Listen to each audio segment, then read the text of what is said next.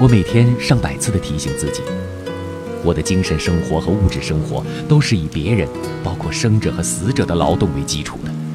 我必须尽力以同样的分量来报偿我所领受了的和至今还在领受着的东西。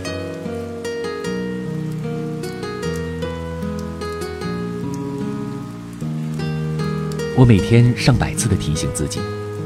我的精神生活和物质生活都是以别人，包括生者和死者的劳动为基础的。我必须尽力以同样的分量来报偿我所领受了的和至今还在领受着的东西。